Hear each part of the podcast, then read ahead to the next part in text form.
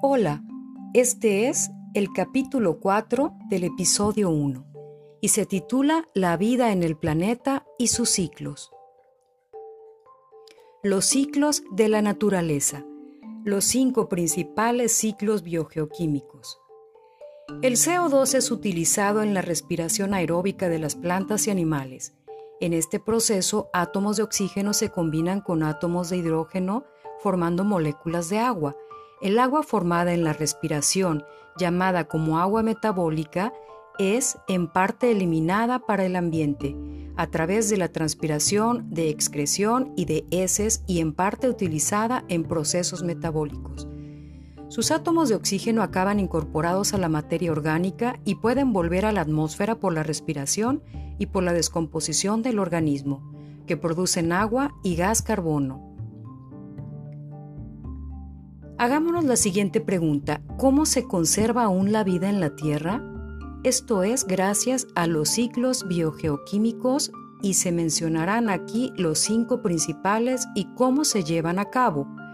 Un ciclo biogeoquímico es el movimiento de los elementos nitrógeno, oxígeno, azufre, fósforo y agua, entre otros elementos que se generan a través de los seres vivos y el ambiente.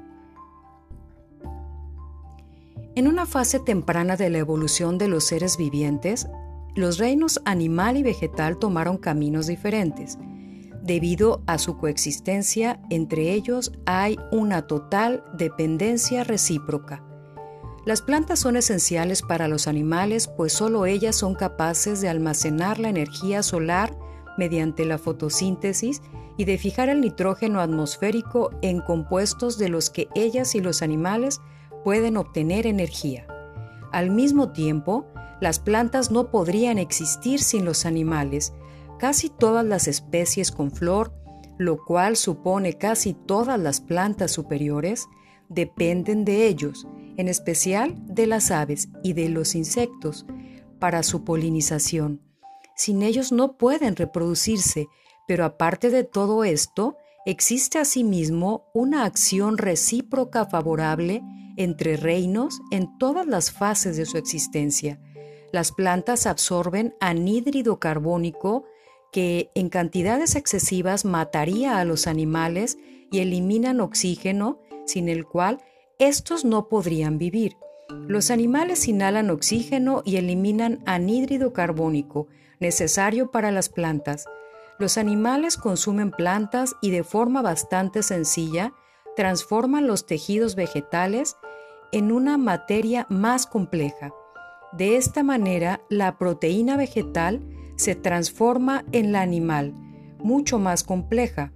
Expulsan también los alimentos que no pueden asimilar directamente y que en la tierra se convierten en sustancias nutritivas para las plantas, las cuales lo vuelven a absorber. Los unos necesitan de los otros y viceversa. Este es el ciclo básico de la naturaleza sin el cual no existiría vida sobre el planeta. Además, el ciclo animal-vegetal, existen otros ciclos naturales que definen la incesante circulación de los elementos dentro de la atmósfera terrestre. Dos de estos son de la máxima importancia para los horticultores, el ciclo del agua y el ciclo del nitrógeno.